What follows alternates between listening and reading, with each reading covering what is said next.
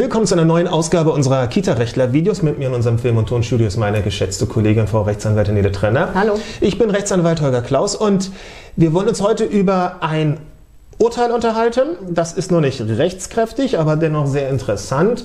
Es ist vom Amtsgericht Cottbus ergangen und äh, du hattest ja schon direkt nach dem Gerichtstermin ähm, ähm, ein, ein kleines Video gemacht, was wir dann bei Facebook ähm, veröffentlicht hatten und deine ersten Eindrücke von der Tendenz des Gerichtes geschildert, die sich dann zum Glück auch bewahrheitet mhm. haben.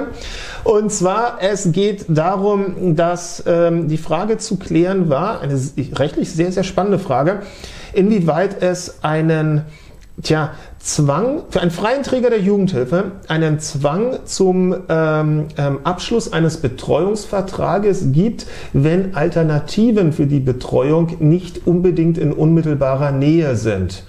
Also der Jurist würde sagen, ähm, besteht ein sogenannter Kontrahierungszwang. Kontrahieren ist ähm, so ein bisschen die juristische Formulierung für, jetzt musst du den Vertrag abschließen oder sollst den Vertrag abschließen, weil, das ist die nächste rechtliche Besonderheit, du womöglich innerhalb deines Sozialraumes eine Monopolstellung hast. In unserem Fall war das ein, ein Träger, der einen Hort betrieben hat an einer Grundschule und ähm, die, oh nö, Erzähl du mal weiter. Äh, ganz ja, überrascht, ne? Total. Ich wollte eigentlich ganz woanders anfangen, aber ist egal. Gut, dann, dann. Ich mache schon wieder alles falsch.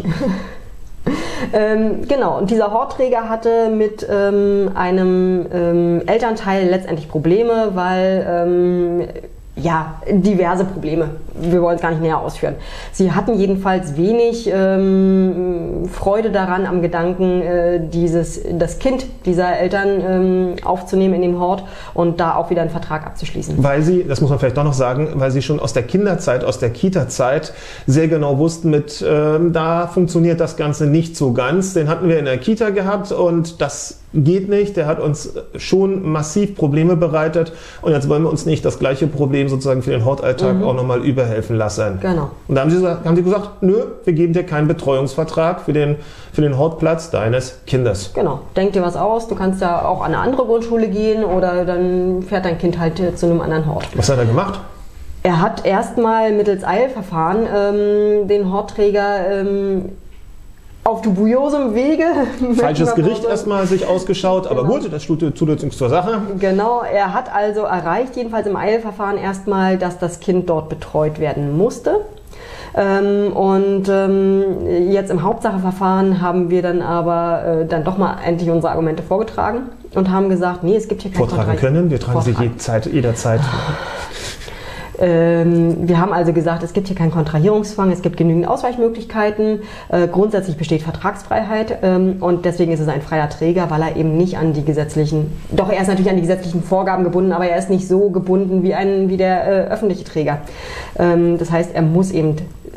Kinder nicht aufnehmen. Es herrscht auch für ihn Vertragsfreiheit. Er kann sich eben aussuchen, mit wem er einen Vertrag eingeht und mit wem nicht. Er ist genau. frei in seiner, in seiner Tätigkeit. Und genau.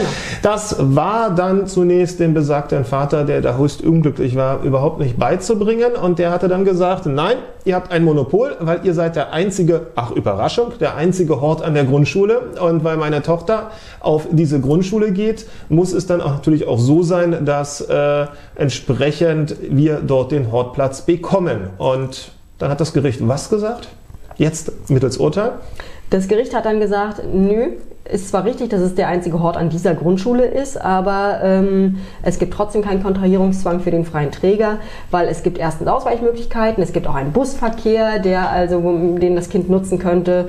Ähm, es könnte auch gegebenenfalls von den Eltern gefahren werden. Es besteht gar kein Zwang äh, daran, dass das Kind diesen Hort besucht, zumal auch der Hort und die Schule nicht so verquickt sind, mhm. dass mhm. die aufeinander aufbauen in irgendeiner Weise mhm. äh, tagesablaufmäßig, sondern mhm. Vormittags ist halt Schule, nachmittags mhm. ist Hort, das ist klar, aber es ist, äh, bestehen keine gemeinsamen Angebote. Mhm. Mhm. Also in dem Fall könnte es dann bei einem, bei einem richtigen Ganztag durchaus ähm, zu einem anderen Ergebnis kommen. Auf jeden Fall, das ist durchaus denkbar. Ähm, aber auch da wird man dann na, das, ja, ja, aber da wird man auch schauen können, wie weit es geht. Ne? Mhm. Also, denn es würde ja, das war das Problem hier, es würde ja dazu führen, dass man letztendlich niemanden hätte kündigen können, weil am nächsten Tag die gleiche Person vor der Tür wieder steht und sagt, tja, du hast mir zwar gekündigt, aber du hast ein Monopol, du hast ein Monopol, hier bin ich wieder. Und ähm, die Frage ist, nach, die ist bis jetzt ähm, höchstrichterlich noch nicht geklärt, weil wir jetzt das erste Urteil dazu, was äh, die, die, die freie Jugendhilfe sehr stärkt. Aber sicherlich mag es da auch andere Auffassungen geben. Hier, wie gesagt, war es nicht so, dass es weit und breit keine andere Betreuungs-, also wirklich weit und breit keine andere gegeben hätte, sondern es gab welche. Und ähm, da ist das Pendel in diesem Fall halt zugunsten der Vertragsfreiheit ausgefallen. Wir gucken mal, ob gegen das Urteil jetzt noch die Berufung eingelegt wird. Denkbar ist es. Und dann berichten wir darüber und schauen mal, was dann das nächstzuständige Landgericht dazu zu sagen hat, falls dem so sein sollte. Berichten ähm, wir natürlich. Berichten wir natürlich. Wir berichten immer rund um die Uhr. Aber wir denken eigentlich, dass hier die Argumente auf unserer Seite äh, stichhaltiger sind, weil es andernfalls eben zu diesen tatsächlichen Problemen kommt. Wie soll ein freier Träger der Jugendhilfe, wenn er das ist ja wirklich ein Riesenproblem. Wenn er in einer Monopolstellung auch sein sollte, dass also wirklich drunterrum niemand anders ist, dann mit der womöglich größeren Nachfrage umgehen. Wer, wer gewinnt da?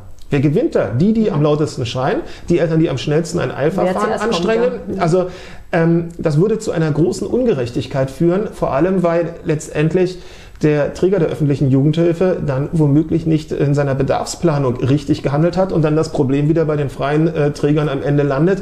Und das würde dann, glaube ich, juristisch ähm, zu einigen sehr ungerechten Ergebnissen führen und deshalb glauben wir, dass wir mit unserer Argumentation da durchaus auf dem richtigen Weg sind. Aber wir werden darüber berichten. In dem Sinne. Tschüss. Ciao.